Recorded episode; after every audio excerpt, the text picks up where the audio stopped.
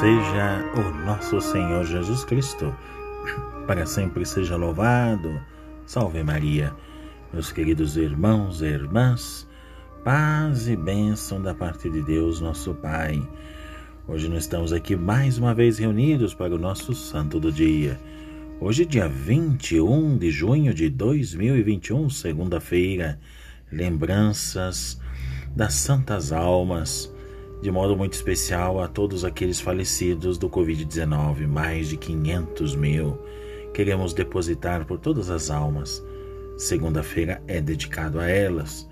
Por isso, meus queridos irmãos e irmãs, nesse dia 21 de junho, nós queremos também saudar a todos os nossos irmãos e irmãs que nos acompanham pelos meios de comunicação social e também pelas radiovintes, de um modo muito especial a Rádio Carigo Voz de Fátima, que também nos acompanha aí da Amazônia.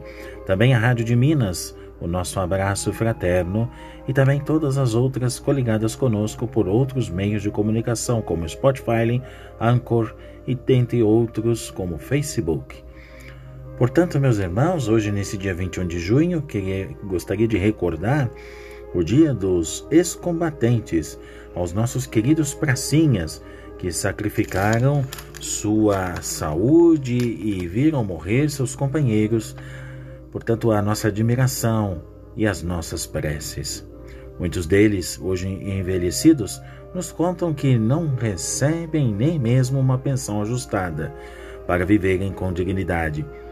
Com eles rezamos para que Deus afaste o flagelo da guerra em todas e qualquer parte do mundo. Hoje também a igreja gosta de recordar um momento muito especial do grande santo e jovem, famoso e conhecido em todo o Brasil, São Luís Gonzaga. Primogênito herdeiro de marqueses e condes, não só renunciou ao luxo das cortes, mas decidiu-se a entrar na companhia de Jesus. E morreu aos 23 anos de idade, dedicando-se aos serviços das vítimas da peste em Roma morreu de esgotamento por causa do excessivo trabalho, como também de sua penitência contínua.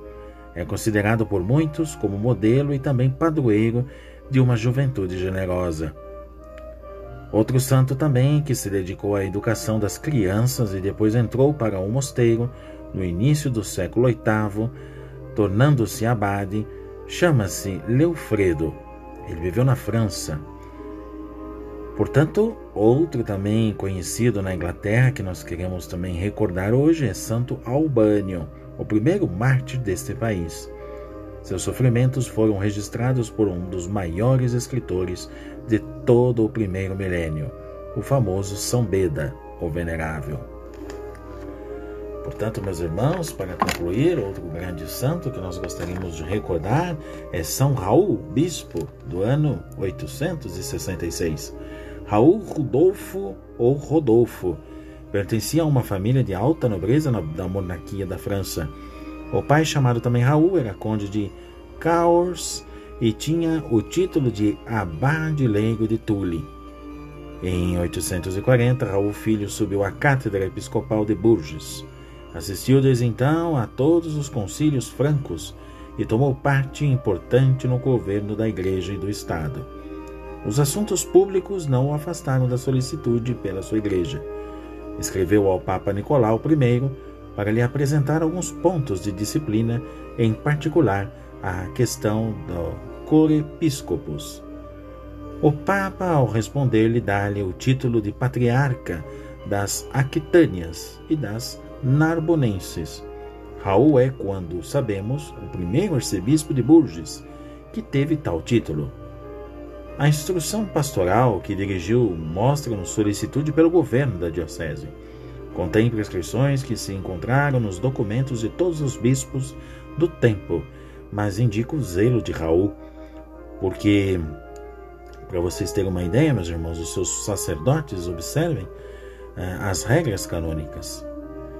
Discutira também o primeiro com eles cada um dos artigos para estar bem seguro, e dos mesmos correspondem às necessidades reais. Para vocês terem uma ideia, foram 45 capítulos que tratam da fé e dos costumes, dos sacramentos, da conservação das igrejas, das penitências que hão de impor-se e etc. É interessante a gente notar aqui que animou adorosamente os fiéis bem dispostos a que todos os dias comungassem. Raul, de fato, um grande bispo, ocupou-se também dos religiosos e das religiosas. Ele veio morrer a 21 de junho de 866. A Diocese de Bourges celebra ainda a sua memória neste dia.